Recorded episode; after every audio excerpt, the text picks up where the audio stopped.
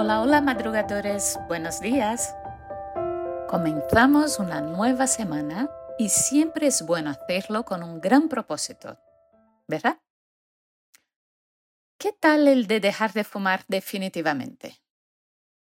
Hoy quiero explicaros por qué el hábito de fumar no solo es malo para los pulmones, sino que también tiene unas consecuencias realmente muy serias en el desarrollo de la esclerosis múltiple.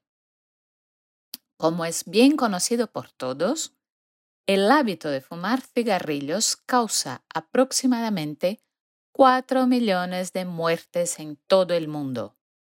Además, se ha relacionado con el aumento del riesgo de desarrollar enfermedades de los pulmones, del corazón, tumores e infecciones. También aumenta el riesgo de enfermedades autoinmunes como por ejemplo las enfermedades inflamatorias intestinales, el lupus eritematoso sistémico, la artritis reumatoide, la enfermedad de Graves y, como no, la esclerosis múltiple. Claro, el humo de los cigarrillos contiene cerca de 4.000 productos químicos incluidos el dióxido y el monóxido de carbono, la nicotina, los radicales libres y una serie de especies reactivas tanto de oxígeno como de nitrógeno.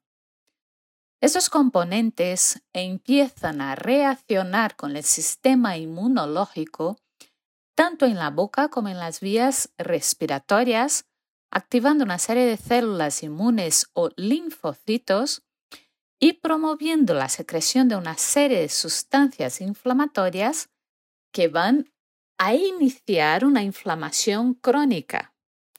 Estos linfocitos anormalmente activados mm, van a migrar a varios órganos, entre ellos el sistema nervioso central, el cerebro y la médula. Ahí tienen una reactividad cruzada, como hemos dicho en otros episodios, frente a antígenos específicos, por ejemplo, de la mielina. Y una vez allí, esas células inflamatorias causan la destrucción de la mielina, también conocida como la desmielinización. Además, varias de esas sustancias son directamente tóxicas tanto para las neuronas como para otras células del cerebro y de la médula. Todo ello es especialmente importante en aquellas personas que tienen un sistema inmune genéticamente predispuesto a funcionar de forma normal. Con el tiempo, las células inmunes van a alterar esa función y pasan a reconocer como extraños los antígenos de nuestro propio organismo.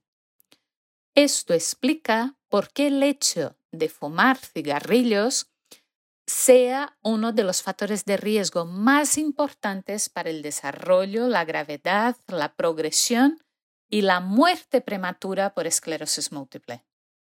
Fumar duplica el riesgo de que una persona con un único brote pase a tener una esclerosis múltiple clínicamente definida. En aquellos pacientes que ya han tenido más brotes, fumar se asocia con un mayor número de lesiones en la resonancia magnética y probablemente con un mayor número de brotes. También interfiere reduciendo la eficacia de las medicaciones que utilizamos para tratar la enfermedad o los síntomas de la enfermedad. Por otra parte, aquellos pacientes con formas en brotes de la esclerosis múltiple y que fuman tienen hasta ocho veces más probabilidades de pasar a formas progresivas de la enfermedad con un ritmo de atrofia o pérdida del tejido cerebral mucho más rápido que de una persona que no fuma. El tabaco se asocia con enfermedades de corazón, de los pulmones, múltiples infecciones y tumores, como hemos dicho anteriormente.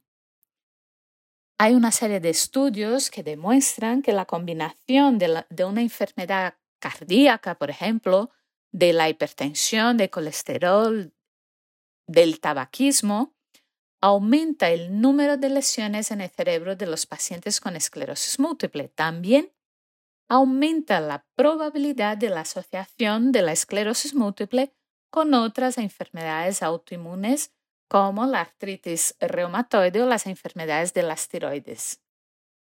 El tabaco, por otra parte, aumenta mucho la probabilidad de infecciones graves asociadas al tratamiento de la esclerosis múltiple. Dejar de fumar se ha asociado con un menor riesgo de pasar a formas progresivas de la esclerosis múltiple, así como una menor acumulación de discapacidad. También mejora los síntomas relacionados con la enfermedad. El grado de discapacidad de ex-fumadores probablemente vuelve a un nivel del no fumador dentro de los cinco años tras dejar de fumar.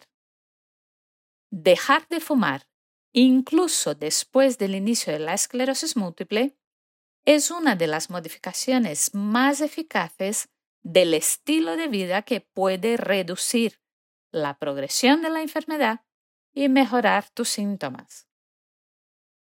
Por todo lo que acabo de decir, si fumas y quieres dejar de hacerlo, habla con tu neurólogo, habla con tu médico de cabecera. Hay muchos programas de apoyo y profesionales cualificados para ayudarte en ese cometido. Espero haberte convencido. De verdad, vas a notar un gran cambio en tu vida si dejas de fumar. Propósito de la semana.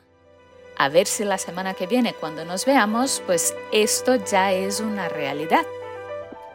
Un fuerte abrazo a todos y hasta la semana que viene.